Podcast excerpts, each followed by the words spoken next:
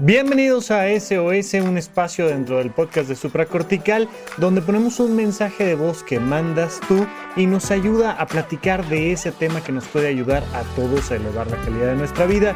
Yo soy el doctor Rafa López, soy psiquiatra y ya sabes que esta sección del podcast la hemos estado trabajando ya desde hace algún tiempo, algunos meses le hemos puesto algunas pausas porque normal, conforme va eh, evolucionando el podcast, pero la industria, pero sonoro, pero todo lo demás que hay en torno, pues tenemos que ir haciendo ajustes desde mi agenda personal. Sabes que últimamente he estado haciendo varios viajes, ya estuvimos en Ciudad de México, Guadalajara, Monterrey, Colombia, tenemos pendiente Puebla, Querétaro, pero también tenemos pendiente California, eh, Madrid, vamos a estar eh, allá. Y entonces, bueno, pues los tiempos van implicando algunas, algunas diferencias. Entonces, pausamos un poco el ritmo de estas sesiones de SOS, que a mí en lo particular me parecen muy importantes porque es un espacio donde si bien no puedo contestar las preguntas de todas las personas,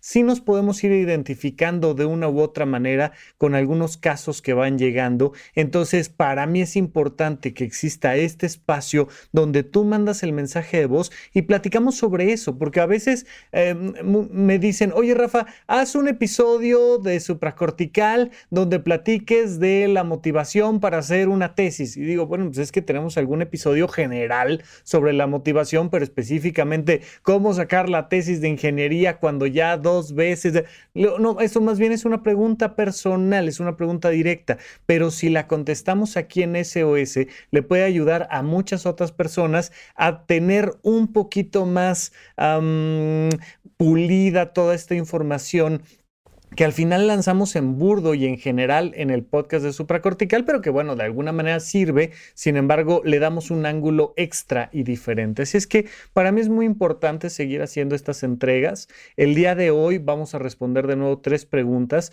pero estoy haciendo los ajustes necesarios en mi agenda para que las siguientes entregas, que no serán tan frecuentes, pero que sí estarán presentes dentro de la barra de supracortical, que las siguientes entregas contengan más respuestas, más preguntas y más respuestas. Poder hacer no solo tres, sino cinco o las, las que nos alcance un poquito a dar más o menos la hora para que sigamos teniendo este espacio. Entonces, primero que nada, a todas las personas que han mandado sus preguntas, porque al final poner tu voz ahí en el podcast puede sentirse curioso, puede sentirse un, nivel de exposición extra. Entonces, muchas gracias, gracias por la confianza y haré lo posible por contestarles de la mejor manera, darles un consejo puntual, claro. Recuerden siempre, esto es un podcast. Si necesitas algo urgente, por favor, atiéndete con un profesional de la salud mental. Así es que quería platicarles un poco de esto, del contexto. No tendremos la frecuencia, pero trataremos de siempre tener este espacio y ampliarlo un poquito Así es que vamos a comenzar con la primera pregunta. Hola Rafa, ¿cómo estás? Un gusto conectar por esta vía, gracias por esta idea. Mi nombre es Lourdes, te hablo desde la Ciudad de México y soy una fan de tu podcast desde hace un poco más de dos años. Y mi pregunta es la siguiente. Hace poco escuchaba el podcast que le dedicaste a las pesadillas y me acordaba que yo desde muy chiquita he tenido, no sé si llamarlo, trastornos del sueño. Mi mamá me cuenta que eh, era sonámbula, bueno, no sé si todavía lo sigo siendo.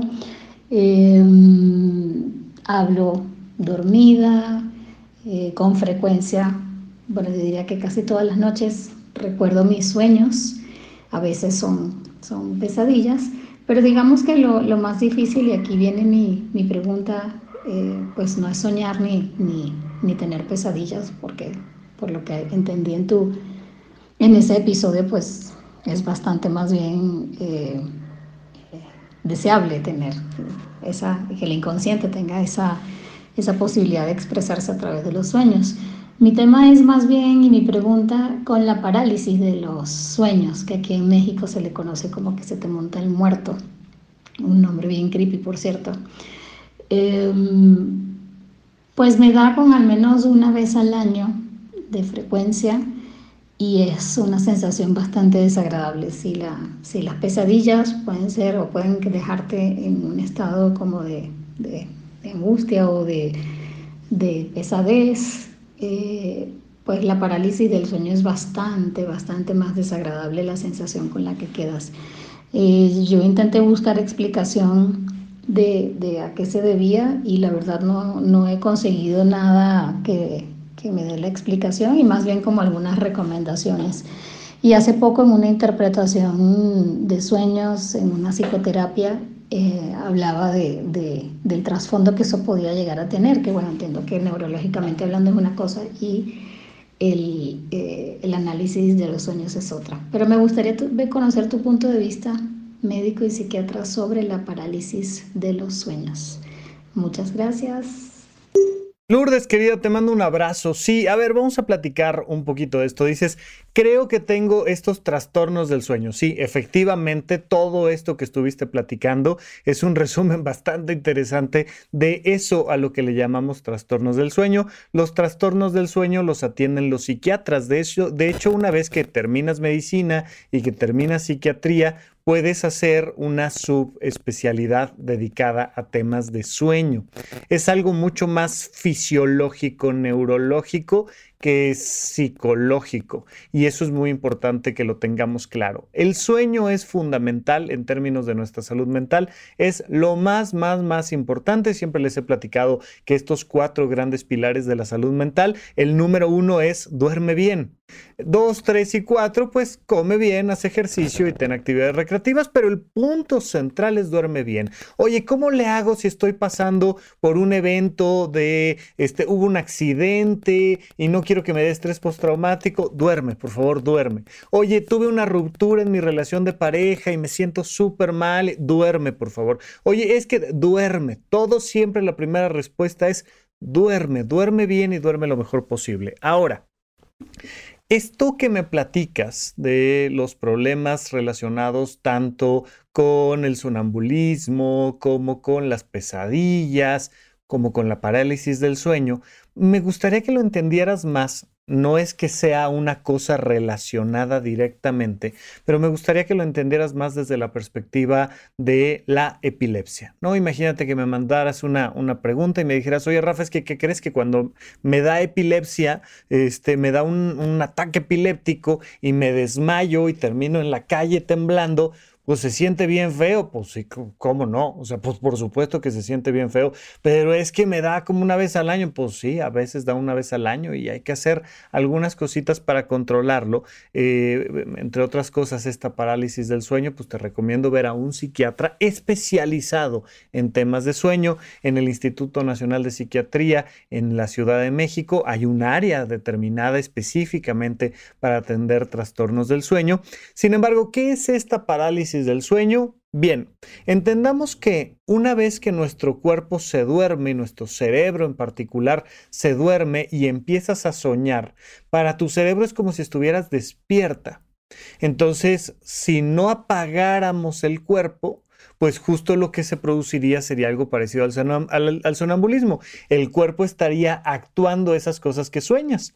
A veces sueñas que te estás peleando con alguien, por ejemplo, y si no apagáramos el cuerpo y desconectáramos los músculos, pues agarrarías a golpes a quien tuvieras al lado durmiendo contigo y eso es muy peligroso o peor aún, eh, imagínate que sueñas que puedes volar y, el cuerpo no está desconectado, pues te paras, abres la ventana y te avientas por la ventana. Entonces, para evitar que ese tipo de cosas sucedan, lo que hace nuestro cuerpo es que desconecta, deja conectado de alguna manera el cerebro para que pueda soñar y desconecta los músculos para que puedas estar en cama viéndote como angelito, pero al mismo tiempo teniendo un sueño intensísimo donde tienes que resolver una situación tremenda.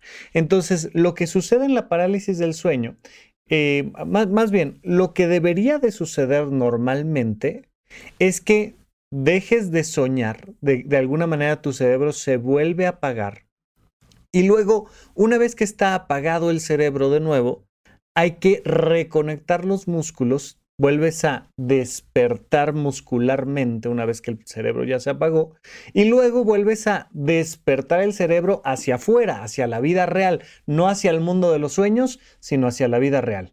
Y entonces cuando despertamos, ¡ay! El cuerpo ya está listo para empezarse a mover y el cerebro apenas va despertando, ¿no? Y poco a poquito ya, ya, te puedes parar al baño, el cuerpo se para al baño y la cabeza todavía como que no entiende, ¿no? Si te preguntan algo así como de, oye, y este, entonces la factura que te mandaron el día de ayer, uno hace carita, uno voltea, uno agarra una taza de café, te, le das un sorbo al café, pero uno dice, ¿qué? ¿De qué me hablas? Mi cerebro todavía no despierta. Eso es lo que normalmente pasa. En la parálisis del sueño, el problema es que despierta el cerebro antes de reconectarse el cuerpo. El cuerpo está desconectado porque está soñando y luego el cerebro se apaga para que dejes de soñar, pero en vez de hacerlo al revés, resulta que ahora se enciende primero el cerebro y el cuerpo todavía no se reconecta.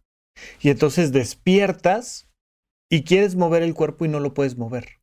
Y las sensaciones de tener el cuerpo pesado, como de estar momificado. Por eso aquí en México le llaman que se te suba el muerto, ¿no? Oh, despiertas y estás momificado. Y, dices, me quiero mover, no puedo. y ya estoy despierto. Y entonces causa mucha angustia porque tu cuerpo cosa que te pertenece, no responde.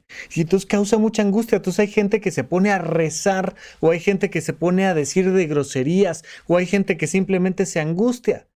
Así como normalmente le das un ratito a la mente para que despierte y ya lo despierta, pues aquí le das un ratito al cuerpo para que despierte y ya luego despierta. No importa si rezas o dejas de rezar o eh, dices groserías o lo que sea, es lo de menos.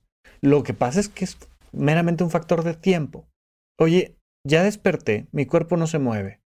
Ok, respira, ten paciencia, no pasa nada. Y de repente el cuerpo se empieza a mover. ¿Se siente feo? Sí, sí se siente feo. El hecho de que esté sucediendo nos habla junto con todo lo demás que me estás platicando en esta pregunta de que vale la pena darle una revisadita con un psiquiatra especializado en sueño. Porque pueden ser síntomas que nos hablen de otras cosas relacionadas con nuestra salud física o mental, pero en general te diría yo, no pasa nada. O sea, lo más probable es que esto pues sucedió y ya, sucede una vez al año y ya no se siente padre, no, no, no se siente bonito, ni hablar, pasa, pero pues el día que te pase simplemente tienes que saber que el cuerpo está por despertar, que despertó primero la mente antes que el cuerpo, que idealmente es al revés, tiene que despertar primero el cuerpo y luego la mente, pero pues que en esta ocasión habrá que tenerle un poquito de paciencia a tu cuerpo a que despierte y eso es todo, realmente no pasa mucho más que eso. Hola, don Rafa, debo de decir que admiro el servicio a la comunidad que realiza. Eh, me llamo Alejandro, te, te hablo de Aguascalientes. Trabajo como guardia de seguridad en un condominio y entre mi trabajo, dejando de lado que como que el trabajo de seguridad, ya sea pública o privada, lo sobajan, en ocasiones es complicado eh, ser amable con todos, en serio me esfuerzo lo más que puedo, pero hay veces que me dan ganas de rociarles gasolina y un cerillo, porque ahorita ya no me afecta, pero sigo siendo humano y después de todo, por más que trato, sí me termina afectando. ¿Qué me recomendarías para tratar mejor a las personas y que no me afecte tanto?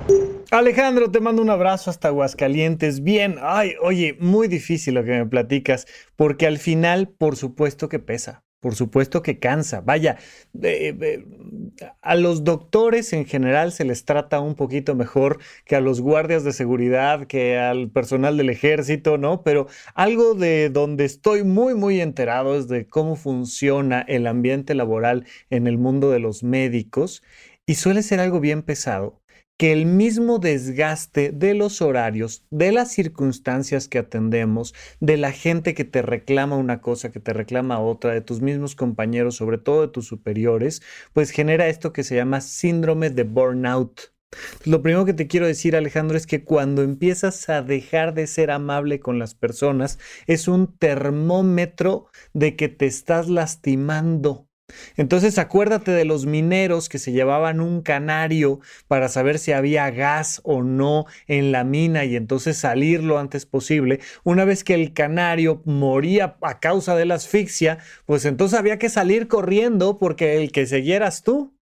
Esto pasa muy semejante en términos de la amabilidad. La amabilidad es tu canario. Si estás bajándole mucho a la amabilidad y si ya no nada más estás pensando en el tanque de gasolina, sino que ya andas buscando los cerillos, los fósforos, pues por supuesto que significa que tienes que salir de ahí, que necesitas vacaciones, que necesitas fin de semana, que necesitas un puente, que necesitas pedir un permiso especial, que necesitas cambiarte de trabajo, no sé qué. Pero la amabilidad, no, o sea, imagínate que, que, que, me mandaras la pregunta y me dijeras, Rafa, soy minero y llevo mi canario, pero mi canario a cada rato anda casi que se muere. ¿Cómo le hago para que mi canario dure más? No, no, no, no, no, no es que no tiene que durar más el canario. Es que el canario te avisa que algo no está funcionando. ¿Es difícil? Sí, sí es difícil. Y el primer factor que puedes hacer para mantenerte amable es descansar. Es todo lo que tiene que ver con el autocuidado. Duerme bien, come bien, haz ejercicio, ten actividades recreativas. Entiendo que muchísimas ocasiones estos trabajos pues son circunstanciales y muchas veces tienen que ver con factores económicos y otros elementos, pero en la medida de tus posibilidades, duerme bien, descansa, ten tus tiempos para comer, para dormir. Eh, insisto, lo digo desde el entendido de que no es fácil per se, pero sí que quiero que entiendas que esa amabilidad no es una obligación más tuya, sino es un termómetro de qué tan sano estás. Y a veces vale más la pena buscar otro trabajo que seguirse enfermando. A veces vale la pena hablar con el equipo de trabajo, con tus superiores, con tus iguales, y decir, oigan, ¿cómo le podemos hacer para mejorar nuestras condiciones laborales? A veces ni hablar, toca. Hoy fue una mala guardia, fue una mala guardia. A veces toca, ni hablar. Pero en la medida de las posibilidades, cuídate para que entonces seas más amable. Mientras más amable eres, pues es un reflejo de que tienes mejores condiciones laborales de vida en general. Entonces es muy importante que lo veas desde ahí. Por supuesto, una vez dejado esto claro, quiero que podamos enfatizar que además de comer bien, dormir bien, hacer ejercicio, tener actividades recreativas, pues tenemos que hacer algunas otras cosas, reír, meditar, ir a terapia, eh, repasar las escenas, platicarlo con quien más confianza lo tienes. Oye, tuve este conflicto con tal persona y fíjate tal, tal, tal, y se toman decisiones y ni hablar, y son cosas que hay que ir haciendo. Así es que, Alejandro, esto espero que te ayude, ponle énfasis a lo que toca y mientras tanto nosotros por acá seguimos platicando. Hola, soy Lili, soy médico general y actualmente pues no me encuentro laborando, ando de nini. Pero bueno, dejando eso a un lado, acabo de salir de una relación violenta donde hubo golpes, donde hubo segundas oportunidades y continuaron discusiones, ofensas, hasta que me cansé y decidí alejarme de ahí. Por el momento no tengo la intención de tener una relación. Sin embargo, dentro de mi duelo me han llegado pensamientos de, que jamás voy a encontrar a alguien adecuado, ¿no? Porque de cierta forma busco como ciertas características especiales en alguien en referente, por ejemplo, en limpieza o que no quiera tener hijos, en mi caso, eh, que le gusten los gatitos. Y siento que es extremadamente difícil encontrar personas que cumplan con esos, vamos a llamarle requisitos o más bien mis no negociables que tengo. Entonces mi pregunta va relacionada en cómo es que puedo buscar una pareja con la que me sienta bien, ya eh, dejando a un lado que tengo que trabajar en mí antes de empezar una relación, pero me refiero a cómo buscar a, esa persona. Es decir, este tengo que dejar que llegue solita o tengo que utilizar alguna aplicación eh, o no, no sé cómo hacer esa, cómo discernir entre personas para tener una pareja pues que yo sé que no va a ser perfecta a como me gustaría que fuera, pero que se acomode a mis no negociables. Siempre les digo que tengo dos tipos de pacientes. Los que vienen porque no encuentran pareja y los que vienen porque ya encontraron a la pareja y no la soportan, ¿no? Esto es súper frecuente. Primero, entendamos algunas cosas fundamentales. Esta idea de que si yo trabajo en mí y resuelvo mis crisis psicológicas y emocionales, entonces mágicamente va a aparecer esa persona con la que vamos a vivir felices para siempre, es mentira. Punto. Es mentira. Hay algunas personas que han encontrado en su historia a otra persona con la cual vivieron muchos años, décadas y fueron súper felices. Y no necesitaron de nada más ni de nadie más. Pero es más bien raro. Los seres humanos somos un simio tanto monógamo como polígamo por naturaleza. Los seres humanos necesitamos normalmente pasar por múltiples relaciones de pareja. Y mira, te lo pongo como ejemplo. Piensa en una persona que terminó la preparatoria. Un hombre, una mujer, un quien tú me digas que acabó la prepa. Oye, ¿cuántos novios tuviste? No, pues uno, ¿no? Una novia, un novio, lo que sea. Ah, ok, muy bien. Oye, y este, y como a lo largo de tu vida, como cuántas parejas crees que vayas a tener. No, esa, una, una. Oye, ni que fueras pingüino. Oye, ya sabes que la mayoría de las aves son monógamas y monógamas significa que tienen una sola pareja durante toda su vida. Y es parte de un desarrollo genético. A ellos les tocó, en, en la baraja de la vida, les tocó ser monógamos. Entonces conocen a su pareja una pareja y esa pareja es la pareja perfecta para ellos. Son pingüinos, son, son, son aves y pues es su pareja. No andan ahí en terapia de pareja, no andan abriendo la relación, no andan sacando sus criterios, encuentran a su pareja por naturaleza y se acabó. Hay otros animales que nunca tienen pareja, que tienen diferentes puntos donde tienen encuentros sexuales. Sí, pero no es de, ay, tú y yo nos vamos a casar, ¿no? Si, si alguna vez como yo viviste en un pueblo, pues te diste cuenta de que eh, eh, entre los perritos, las hembras, frecuentemente estaban teniendo cachorros y teniendo cachorros y nunca sabías quién era el padre, ¿no? Ni importaba, ni la hembra decía, ay, es que no me... Nada, o sea, pues son animales que no están buscando una relación de pareja con la cual permanecen como si lo hacen los pingüinos. Los seres humanos somos una cosa a la mitad. De hecho, pues estamos diseñados más o menos para tener relaciones de pareja de entre 3 y 10 años, 5, 7, 3, 10, porque es lo que nos lleva más o menos en llevar a los cachorros hasta un cierto nivel y pa, empiezan a surgir estas necesidades de cambio y de modificación. Oye, Rafa, ¿eso significa que no se puede o no se debe de buscar una relación monógama de largo aliento, de largo alcance, con la que podamos vivir felices para siempre el resto de nuestra vida? No, por supuesto, por mí, búscala. O sea, yo no tengo problema en eso. Solo te digo que partamos del principio de que no es cierto que las personas maduras, buenas y responsables tengan relaciones de largo plazo y que solo las personas que no han resuelto sus problemas psicológicos tienen relaciones de corto plazo. Eso, o sea, puedes encontrar a dos personas amables, buenas, con carrera, este, que han ido a terapia y han resuelto sus conflictos. Se anduvieron tres meses y no jaló y no jaló y no pasa nada.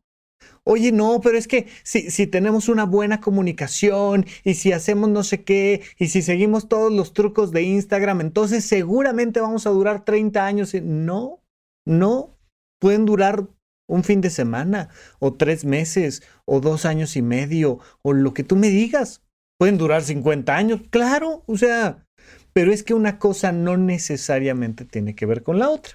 Por supuesto que si la relación la vas a tener con una persona inmadura, violenta, egoísta. Eh, bueno, pues puede durar tres meses o puede durar cinco años, pero va a ser un martirio o sea, la diferencia está en que las personas maduras pueden lastimarse mucho menos en una relación de pareja que las personas inmaduras. Pero pues, hay, personas completamente inmaduras que han durado 30 años juntos, claro. Y hay personas completamente maduras que han durado tres meses, sí. Y hay personas maduras que han durado 20 años. O sea, hay de todo. Entendamos que la diversidad sexoafectiva en los seres humanos es amplísima. ¿Te recomiendo madurar? Sí. ¿Te recomiendo ir a terapia? Sí. ¿Te recomiendo tomar nuevas decisiones? Sí. Bueno, entre otras cosas, te recomiendo tomar mi curso de soltería, pareja y familia, que ya está en horizonte1.com. Ya sabes que con una suscripción tienes acceso a un montón de contenido, entre otros todo el curso, que son más de 20 horas de contenido, hablando de temas de relaciones de pareja y hablando de temas de soltería, pareja y familia, es todo un temazo. Sin embargo, aquí centrándonos en lo que nos toca, Quisiera rápidamente hacerte una breve analogía con el tema de poner un departamento en renta. A veces cuando nos salimos de la caja tradicional nos permite entender algunas cosas que cuando estamos dentro no lo podemos ver. Tú tienes un departamento y lo quieres poner en renta. Un rato no lo quieres poner en renta, pues no lo pones en renta. No pones letreros, no le avisas a nadie, no nada. ¿Por qué? Pues porque vengo saliendo de una relación con un inquilino y fíjate que dejó las puertas medio destrozadas y le falta una pintada y hay goteras en el techo y hay no sé qué y tal, tal, tal. Y ahorita no lo quiero poner en renta. En este momento no quiero reiniciar una relación de pareja. Oye, ¿durante cuánto tiempo? Pues el tiempo que te lleve poner en orden el departamento y tenerlo listo para volver a generar una nueva relación con otro inquilino. Tú sabrás si eso es un fin de semana o dos días o si eso son dos años. No lo sé, esa es decisión tuya. Lo estoy remodelando y estoy buscando que un tipo diferente de inquilino venga. Adelante. Tú decides si dos años, diez años, dos días, un fin de semana, dos meses, no lo sé. Pero una vez que ya te sientes lista para reiniciar una nueva relación con un inquilino, pues pones un letrero, se renta. El letrero lo puedes poner en internet, claro, el letrero lo puedes poner solo físico, por supuesto, el letrero lo puedes poner meramente haciendo el comentario de boca a boca, sí, adelante. Oye, puede ser que la relación de pareja la busques meramente diciéndole a la gente que conoces, a tus amigos, a tus familiares, oigan, ando disponible por si conocen a alguien. Punto, se acabó, no pasa nada. Ahora bien, puede ser que pues, tengas que utilizar una aplicación de citas. Ah, pues pones tus datos en internet y se acabó. Es indistinto. Por supuesto que tú tienes que tener claros cuáles son los parámetros mínimos. A ver, quiero una persona que cumpla con estas características, que no tenga mascota. Por aquí cerca, en, la, en el sur de la ciudad, en la zona de hospitales, dicen, se renta departamento para estudiantes de medicina. Bueno, pues acotaste muchísimo el mundo de quien te puede rentar. O puedes decir, ah, sí, sí, pero además quiero pues que les alcance, entonces le voy a poner un ticket alto, un precio alto. ¿Sabes qué? Que cuesta 35 mil pesos mensuales mi departamento. Hoy, pues ya, ya no cualquiera puede y además quieres que estudie medicina. Sí, además quiero que estudie medicina. Pero además quiero que sea mujer. Se renta el departamento para mujeres estudiantes de medicina que les alcance a pagar 35 mil pesos. Ay, bueno, pues en la medida en la que vas poniendo más criterios se va cerrando el mundo. Se renta el departamento para mujeres estudiantes de medicina que ganen 35 mil pesos mensuales que no tengan mascota. ¡Ah! Reduces todavía más las posibilidades. En la medida en la que flexibilizas las posibilidades, pues es más probable que llegue alguien pronto. En la medida en la que restringes las posibilidades, pues es más probable que tarde en llegar, pero que sea más específica a la persona que tú quieres. Ahora, pues, ¿cómo te va a ir? ¿Quién sabe? Puede ser que súper restringes las posibilidades y que resulta que sí llega, pero que te llevas mal con esa persona, ¿no? Cumplió con todos tus requisitos, pero no te llevas, pues no, pues no jaló. Oye, puede ser que resulta que no era alguien que propiamente cumplía con lo que según tú necesitabas y sí venía con mascota y además era un hombre y además más bien estudiaba arquitectura y pero salió súper inquilino, hombre, nos cae re bien, paga tiempo, cuide el lugar. Y, pues, no lo sé. Entonces, ¿cómo le hacemos para que esto pase? La única manera es poner el departamento en renta y cada vez que va llegando alguien, pues decidir si sí o si no. Le haces un contrato, le presentas las reglas y si después de un tiempo resulta que no estás a gusto, pues para eso es tu departamento, se cumple lo que dice el contrato y una vez cumplido el contrato, pues se termina la relación con el inquilino y vamos a otra cosa. Pero dejar de pensar que si todo está bien, maravillosamente va a llegar la persona correcta a rentarme y me va a pagar cada mes puntual y va a ser perfecto. No, no sabemos.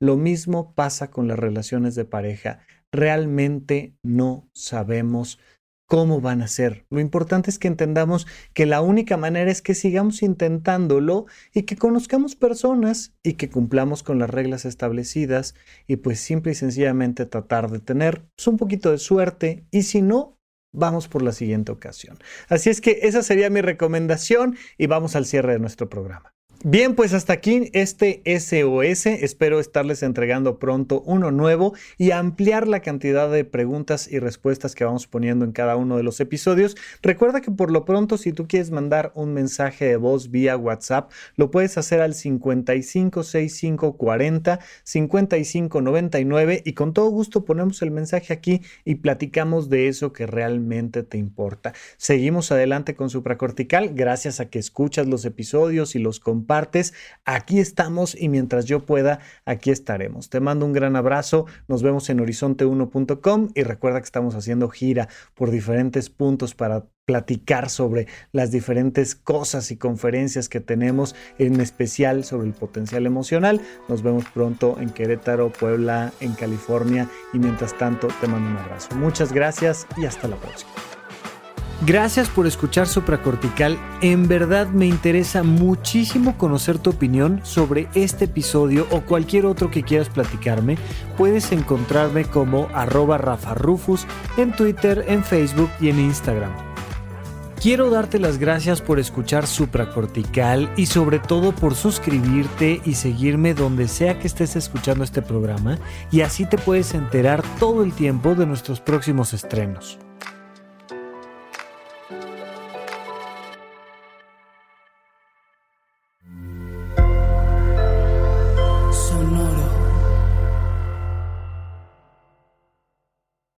¿Quieres regalar más que flores este Día de las Madres? The Home Depot te da una idea. Pasa más tiempo con mamá plantando flores coloridas, con macetas y tierra de primera calidad para realzar su jardín. Así sentirá que es su día todos los días. Llévate tierra para macetas Bigoro por solo $8.97 y crece plantas fuertes y saludables dentro y fuera de casa. Recoge en tienda y sigue cultivando más momentos con mamá en The Home Depot. Haces más, logras más. Más detalles en homedepot.com diagonal delivery.